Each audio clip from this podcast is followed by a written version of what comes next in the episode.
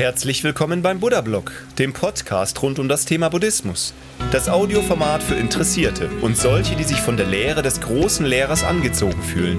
Geschichten, meditative Texte und Anleitungen zur Meditation. Einfach und verständlich erklärt von Shaolin Rainer, einem ehemaligen buddhistischen Mönch, der heute die Lehren Buddhas nach seinen persönlichen Vorstellungen vermittelt.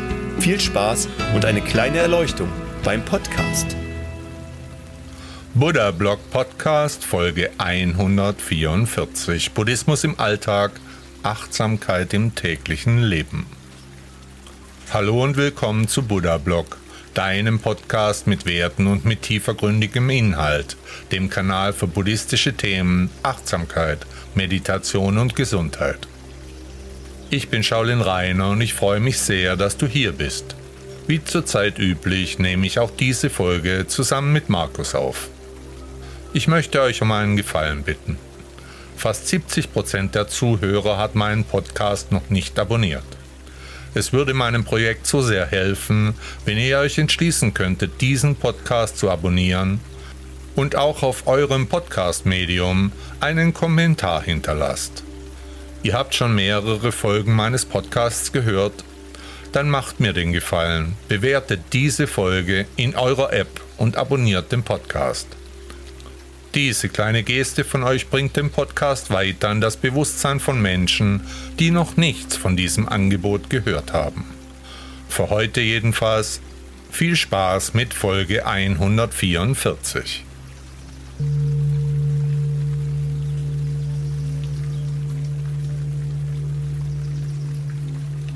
Die Samen der Vergangenheit, das sind die Früchte der Zukunft. Ich möchte euch heute eine neuerliche Zuschrift meines Schülers Benny zur Kenntnis bringen. Lieber Rainer, du weißt ja, dass ich als Kind mit drei Jahren sehr krank war. Das liegt lange zurück, aber ich möchte dir trotzdem eine Geschichte erzählen, die mir während meiner Schulzeit bewusst geworden ist. Es kommt einfach darauf an, wie man die Dinge betrachtet. Buddha sagte einmal, wenn du wissen willst, wer du warst, dann schau, wer du bist. Willst du wissen, wer du sein wirst, dann schaue, was du tust. Ich trage immer ein Foto von mir im Alter von drei bis vier Jahren bei mir. Es ist die einzige Erinnerung aus dieser Zeit. Ich war krank und musste viele Untersuchungen und Krankenhausaufenthalte überstehen. Auf dem Foto habe ich keine Haare wegen der Chemotherapie und Bestrahlung und ich war oft müde.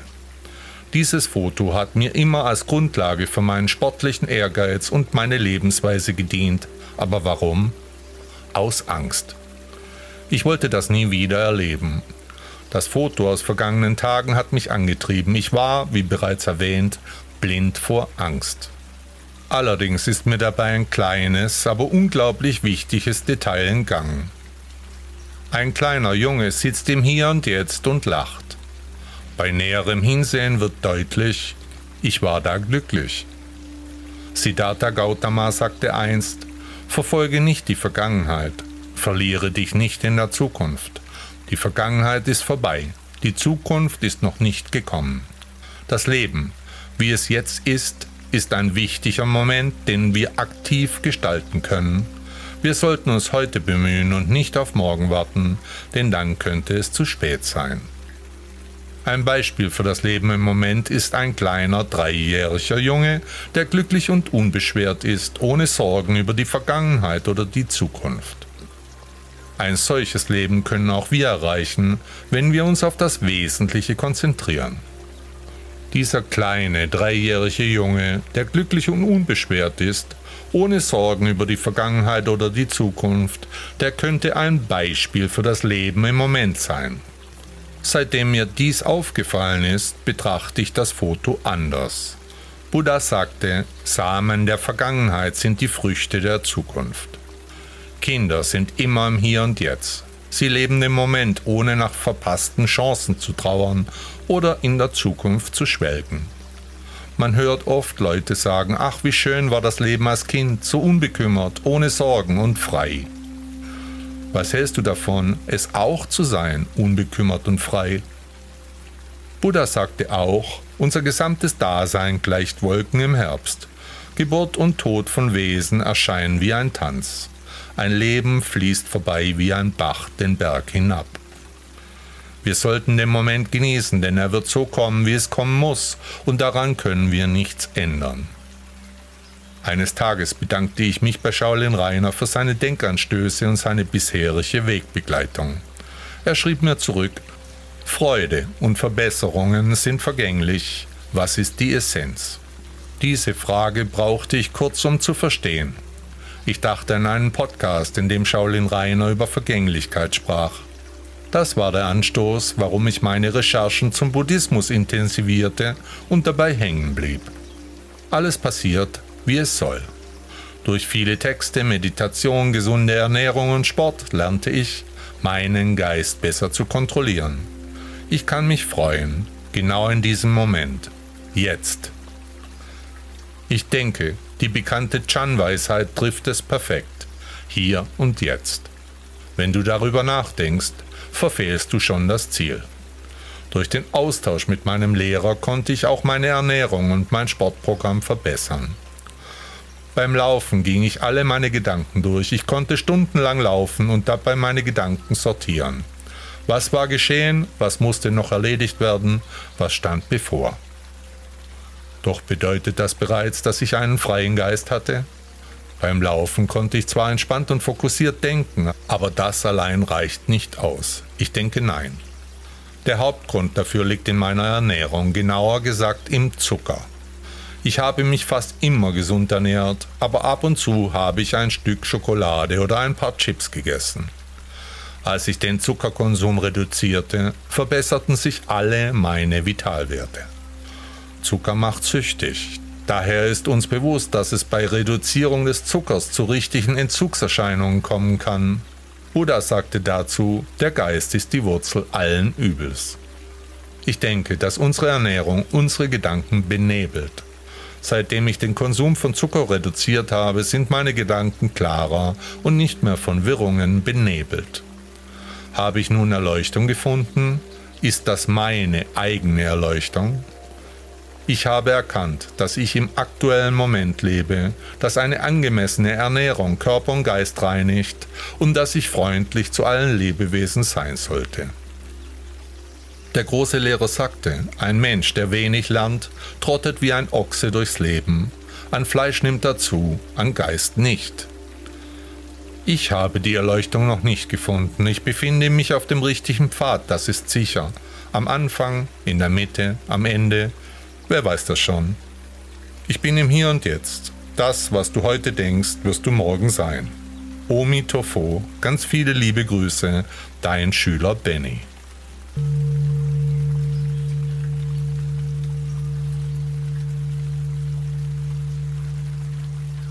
Das Leben ist nur ein Spiel. Der vorangehende Text hat auch uns sehr nachdenklich gemacht. Inhaltlich passt hier ein bereits veröffentlichter Beitrag dazu, den wir euch neu aufgenommen haben. Erinnerst du dich an deine Kindheit? Hast du damals auch Sandburgen gebaut? Hier ist eine Geschichte aus dem Leben Buddhas. Buddha war in einem Dorf am Fluss. Dort wuschen Frauen die Wäsche und ihre Kinder spielten im Sand und bauten Sandburgen. Was kann für Kinder schöner sein, als eine Sandburg zu bauen? Sie bauten Fundamente, mischten Sand mit Wasser, stampften die Masse fest, füllten Förmchen, besprühten ihre Bauwerke mit Wasser, machten Muster, zeichneten Fenster und entfernten überflüssige Körner. Genauso wie Kinder auch heute noch ihre Sandburgen bauen. Buddha stand in der Nähe und beobachtete das fröhliche Treiben.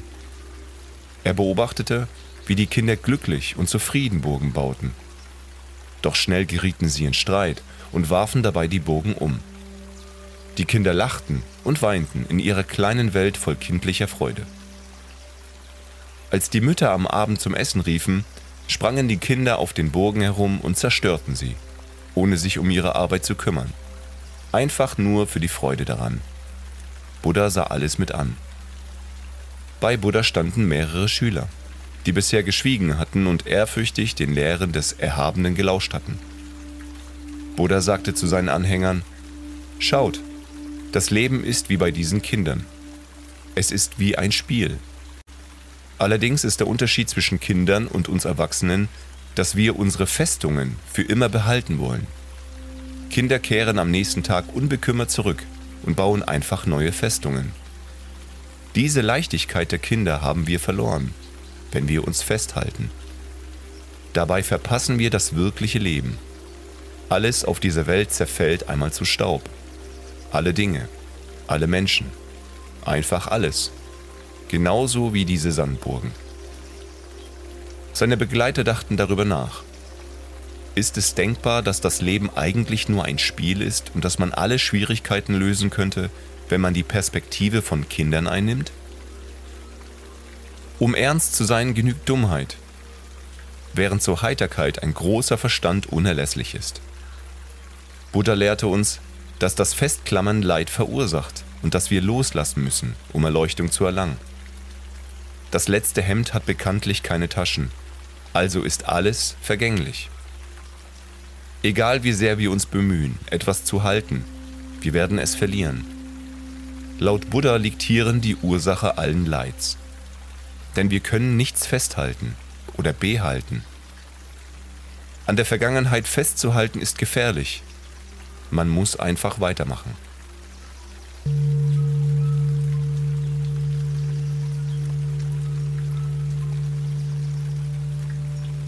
Ängste überwinden. Ein Weg zur inneren Ruhe mit dem Buddhismus. Ängste gehören zum Leben eines Menschen. Jeder hat sie in unterschiedlicher Stärke erfahren. Zum Beispiel die Angst vor dem Unbekannten, Ablehnung oder zukünftigen Herausforderungen. Im Buddhismus gibt es jedoch eine Möglichkeit, diese Ängste zu erkennen, zu verstehen und zu besiegen. In diesem Artikel werden wir besprechen, wie Sie mit Hilfe buddhistischer Prinzipien Ihre Ängste überwinden können. Ängste verstehen. Um Ängste im Buddhismus zu überwinden, musst du zuerst ihre Natur verstehen. Ängste sind Gedanken und Emotionen, die in deinem Geist entstehen. Sie sind nicht die Realität selbst, sondern deine Reaktion auf bestimmte Situationen oder Vorstellungen. In der buddhistischen Lehre wird betont, dass unser Leiden oft aus unserer Fähigkeit resultiert, die wahre Natur der Realität zu erkennen. Achtsamkeit entwickeln. Achtsamkeit ist im Buddhismus ein wichtiges Konzept, das dir dabei helfen kann, Ängste zu bewältigen. Durch Achtsamkeit lernst du, deine Gedanken und Emotionen objektiv zu betrachten, ohne in ihnen gefangen zu sein. Du kannst durch Meditation üben, dich auf den gegenwärtigen Moment zu konzentrieren und deine Gedanken vorbeiziehen zu lassen, ohne ihnen eine Bewertung oder Überwältigung zu geben. Erkenne die Vergänglichkeit. Eine grundlegende Lehre des Buddhismus ist, dass alles vergänglich ist. Dies gilt auch für Ängste. Sie kommen und gehen. Lerne loszulassen und akzeptiere sie. Wenn du dies akzeptierst, kannst du lernen, deine Ängste weniger ernst zu nehmen und zu erkennen, dass sie vorübergehend sind. Loslassen und akzeptieren. Wenn du an Ängsten festhältst, verstärkst du sie oft nur. Im Buddhismus ist es ratsam, loszulassen und die Realität anzunehmen, ohne von Furcht beherrscht zu werden. Dies bedeutet nicht, dass man aufgeben soll, sondern dass man die Dinge so nimmt, wie sie sind und darauf reagiert. Dies kann dazu beitragen, inneren Frieden zu finden. Mitgefühl entwickeln. Eine weitere wichtige Lehre des Buddhismus ist das Mitgefühl, sowohl für sich als auch für andere. Indem du dir selbst freundlich und liebevoll begegnest, wirst du ein besseres Verständnis für deine Ängste entwickeln können. Auch das Mitgefühl für andere wird dir dabei helfen, deine Ängste in einem größeren Kontext zu sehen und sie relativieren zu können. Ängste gehören zum Leben dazu, aber du musst ihnen nicht die Kontrolle überlassen. Der Buddhismus zeigt einen Weg zur inneren Ruhe und zur Überwindung von Ängsten durch Verständnis ihrer Natur. Achtsamkeit, Akzeptanz der Vergänglichkeit, Loslassen, Akzeptieren und Mitgefühl. Durch eine Integration dieser Prinzipien in deinem Leben kannst du deine Ängste bewältigen und inneren Frieden finden. Du brauchst nicht mehr von deinen Ängsten dominiert zu werden, sondern kannst sie als vorübergehende Gedanken und Emotionen erkennen, die du überwinden kannst. Der Weg ist das Ziel. Buddha sagte einmal, es gibt keine Angst für den, der erwacht ist. Es gibt keine Angst für den, der sich erhebt.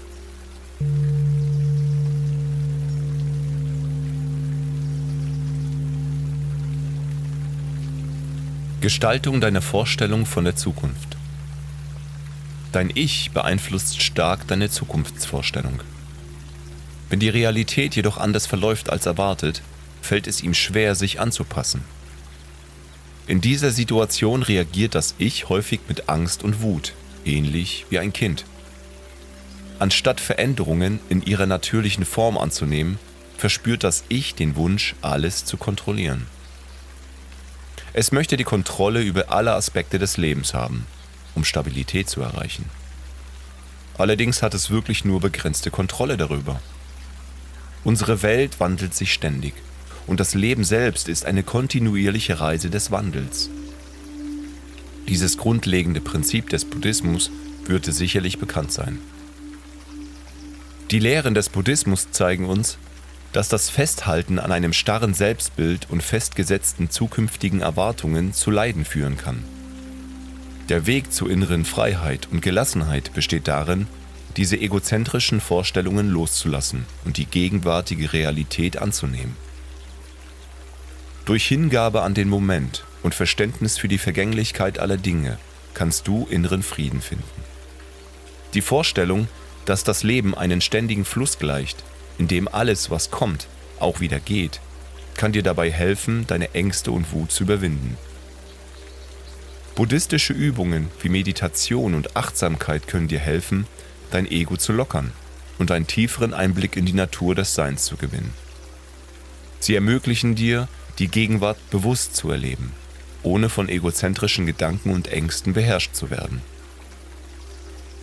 Die buddhistische Lehre besagt, dass wir Teil eines ewigen Wandels sind und wahre Freiheit besteht darin, die Illusion einer festen Identität und einer bestimmten Zukunftsvorstellung loszulassen.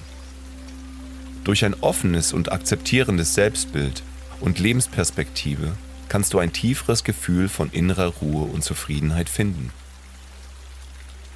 Dein Ego, das in der buddhistischen Philosophie oft als Selbst bezeichnet wird, spielt eine zentrale Rolle in deinem Bewusstsein. Es ist wichtig für die Vorstellung von der Zukunft. Es denkt darüber nach, wie die Welt aussehen sollte, basierend auf Wünschen und Ängsten. Aber wenn die Realität anders aussieht, gerät das Ich in Konflikt. Es fühlt sich bedroht, unsicher und unvorbereitet für die neue Realität. Und das kann oft Angst und Wut auslösen. In diesen Momenten verhält das Ego sich wie ein verzogenes Kind das starrsinnig an seinen eigenen Ideen festhält und nicht bereit ist, die Realität zu akzeptieren.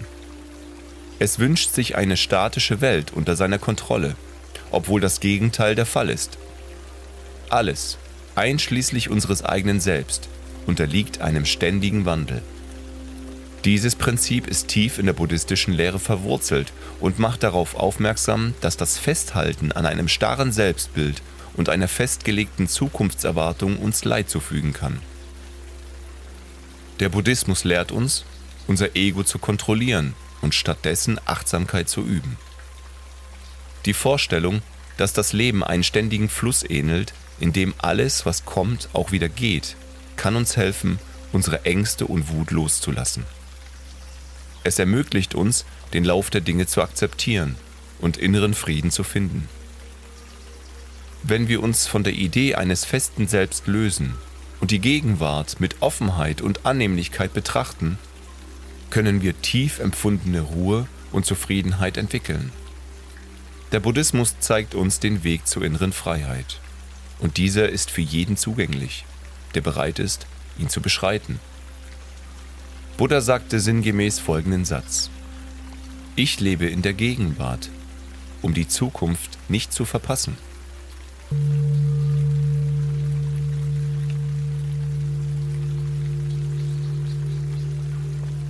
Pfad zur Erleuchtung. Der historische Buddha hat den Weg zur Erleuchtung oft beschrieben und uns gezeigt, dass das klare Verständnis für das vollständige Erwachen durch die vollständige Entwicklung der sieben Schlüsselfaktoren der Erleuchtung möglich wird. Alle Bemühungen auf diesem Weg zielen darauf ab, einen oder mehrere dieser Faktoren zu entwickeln. Diese Faktoren lauten wie folgt. Erstens Achtsamkeit. Im gegenwärtigen Moment bewusst und gegenwärtig zu sein, ohne abgelenkt oder beurteilt zu werden. Durch achtsames Wahrnehmen lernst du, die Wirklichkeit in dir und um dich herum besser zu verstehen. In Bezug auf die Lehren Buddhas bezieht sich der zweite Faktor auf eine genaue Auseinandersetzung mit den Grundprinzipien des Buddhismus. Indem du diese Prinzipien erforscht und in deinem Leben anwendest, wirst du ein tieferes Verständnis erlangen. Der dritte Punkt ist Energie. Um Fortschritte auf dem Weg zur Erleuchtung zu machen, benötigst du Kraft und Entschlossenheit. Du musst dich anstrengen und Hindernisse überwinden, um deine spirituelle Praxis zu vertiefen. Der vierte Punkt ist Entrückung. Diese Stufe beschreibt den Zustand der inneren Ruhe und Freiheit von weltlichen Verlangen und Ablenkungen. In der Entrückung findest du inneren Frieden und Freiheit. Der fünfte Faktor ist die Entspannung. Entspannung bedeutet, den Geist zu beruhigen, sich auf einen Punkt der Konzentration zu fokussieren.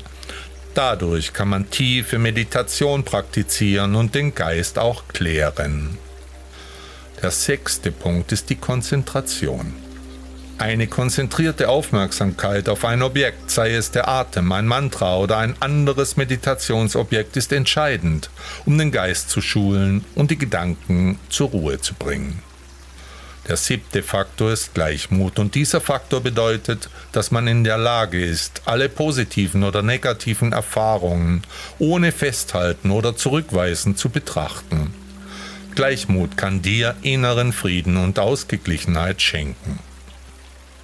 Diese sieben Faktoren bilden das Grundgerüst deines spirituellen Weges im Buddhismus. Durch die Entwicklung und Vertiefung dieser Faktoren kannst du nach und nach das klare Sehen erlangen, das zur Erleuchtung führt. Sie sind wie Schritte auf deiner Reise zur Erleuchtung und helfen dir, ein besseres Verständnis von dir selbst und deiner Umwelt zu erlangen. Diese Aspekte sind nicht nur theoretische Konzepte, sondern auch praktische Werkzeuge auf deinem Weg zum Erwachen. Wenn du sie verinnerlichst und vertiefst, wird es dir dabei helfen, dein eigenes Bewusstsein zu klären und ein tieferes Verständnis von dir selbst und der Umwelt zu erlangen. Sie sind wie Sterne am Himmel des Erwachens, die dich auf deiner spirituellen Reise führen. Es ist wichtig zu bedenken, dass der Weg zur Erleuchtung für jeden anders sein kann und nicht jeder danach strebt. Das ist eine persönliche Entscheidung, die von individuellen, spirituellen oder philosophischen Überzeugungen und Zielen beeinflusst wird. Einige Menschen finden Erfüllung und Sinn in der Suche nach Erleuchtung, während andere andere Wege zur persönlichen Entwicklung und zum Glück wählen. Der Weg ist dabei das wichtigste Ziel.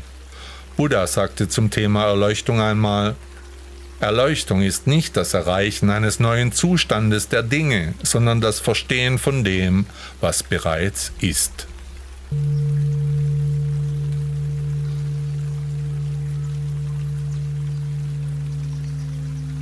Was wir essen.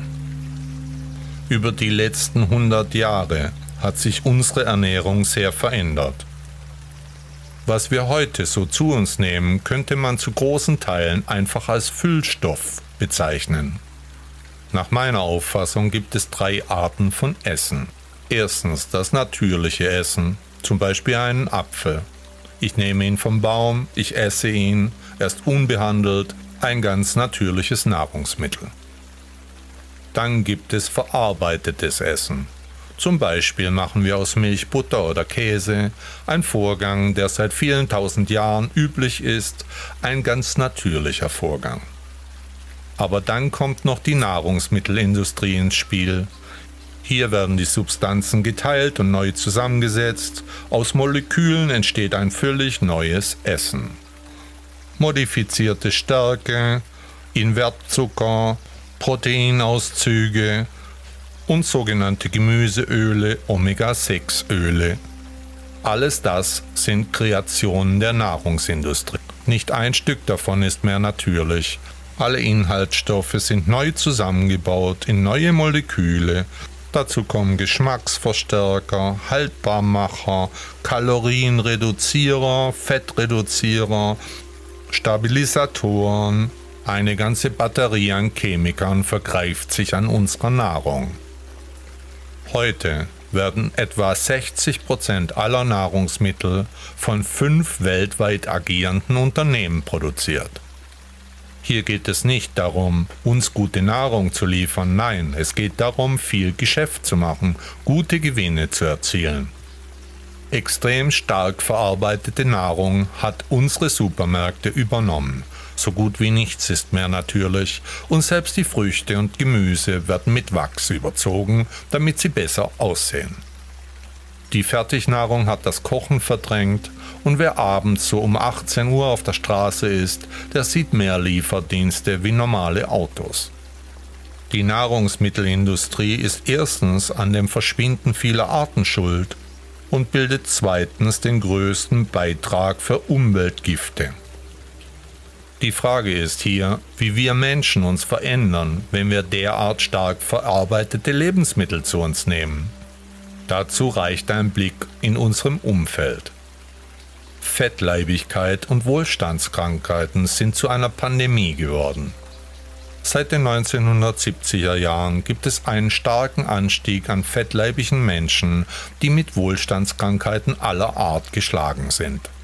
Aber wie sind die Zusammenhänge? Könnte es sein, dass es doch daran liegt, was wir essen?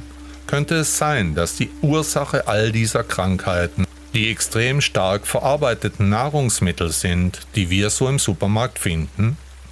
Und wie schaut hier die Zukunft aus? Ich behaupte, dass diese Art der verarbeiteten Lebensmittel die Ursache aller Krankheiten darstellt und unsere Kinder umso mehr davon getroffen werden, wie sie mehr davon konsumieren. Zusätzlich gibt es natürlich noch einen Zusammenhang zwischen der sozialen Klasse und der Ernährung. Wohlhabende Menschen können leichter gute Nahrungsmittel zu sich nehmen, ärmere Menschen müssen manchmal nach dem Geld schauen und kaufen eben das, was günstig ist. Warum erzähle ich euch das alles? Wo geht hier die Reise hin? Und ist es eine gute Reise oder sollten wir darüber nachdenken, innehalten und uns neu besinnen? Ich möchte, dass ihr zu Aktivisten werdet, zu Essensaktivisten. Und vielleicht schafft ihr es, einmal für eine Woche auf verarbeitete Lebensmittel zu verzichten. Das bedeutet, dass ihr selbst kochen müsst dabei extremes Augenmerk auf das, was ihr esst, legen müsst. Ich möchte, dass ihr euch damit beschäftigt, was auf eurem Teller landet, was ihr konsumiert, warum ihr es macht, ob dadurch vielleicht Süchte entstehen oder Nachteile für euch. Was sind die Zutaten, die in diesen verarbeiteten Lebensmitteln sind? Kennt ihr euch damit aus? Findet ihr nicht, dass es an der Zeit wäre, euch damit zu beschäftigen? Stabilisatoren, Emulatoren, Lecithin, Glucose, verschiedene Öle, alles das sind Dinge, die euch schaden. Von Zucker oder Zuckerersatzstoffen ganz einmal zu schweigen, Farbstoffe, Haltbarkeitsmittel, all das stammt aus einem Labor und eben nicht aus der Natur. Die Inhaltsliste der verarbeiteten Lebensmittel liest sich wie ein Chemiehandbuch. Wer will das schon noch haben? Ich nicht. Ich will frische Lebensmittel, ich will natürlich leben, ich möchte all diese Dinge nicht konsumieren. Klar kann man sich das Leben einfach machen, eine Packung in die Mikrowelle, ein paar Minuten später ist die Mahlzeit fertig. Aber tue ich damit meinem Körper einen Gefallen oder stopfe ich nur Füllstoffe in mich hinein, die zudem auch noch schädlich für mich sind? Ein kurzer Stopp an dem Schnellrestaurant auf der Autobahn, ist das wirklich Essen oder kann das weg? Ganz ehrlich, einmal im Monat halte ich auch dort. Es macht nichts, das gelegentlich zu konsumieren. Aber wenn die Gesellschaft auf einem Weg ist, wo nur noch solche Dinge auf dem Teller landen, dann wird sich unser Wesen stark ändern, unser Aussehen, überhaupt unsere ganze Spezie wird eine völlig andere werden, Ganz einfach deswegen, weil wir andere Dinge konsumieren. Ich möchte euch die Augen öffnen. Achtet auf euren Körper, achtet auf euren Geist. Die schlechte Ernährung packt euren Geist wie in Watte. Ihr könnt gar nicht bis zur Erleuchtung vordringen, weil euer Leben in einem Nebel stattfindet. Buddha sagte einmal, ich halte den Körper für das nützlichste Instrument, das uns gegeben wurde, um unsere spirituelle Reise zu machen.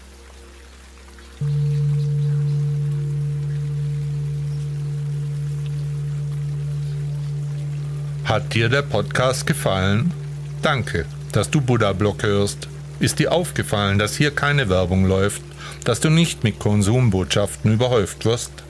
Bitte hinterlasse als Dank für dieses kostenlose Angebot eine Bewertung bei Google oder Apple Podcasts damit auch andere Menschen diesen Podcast finden können. Tausend Dank und eine schöne Woche.